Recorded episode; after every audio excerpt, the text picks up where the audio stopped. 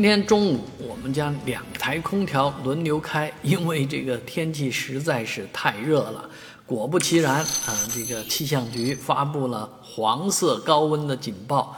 这都哪一天了啊？是吧？这个八月二十一号已经星期一，新的一周开始了啊。而八月十九号全国都出伏了啊，上海的出伏天真是。这么热吗？啊，所以其实很多人早就说，上海出伏啊，嗯，要到周三这样的日子左右。而本周啊，基本上上海的天气不再会上到三十五度了啊。当然，三十四度会不会，三十三度会不会再冒一冒了啊？也是未尝不可能的。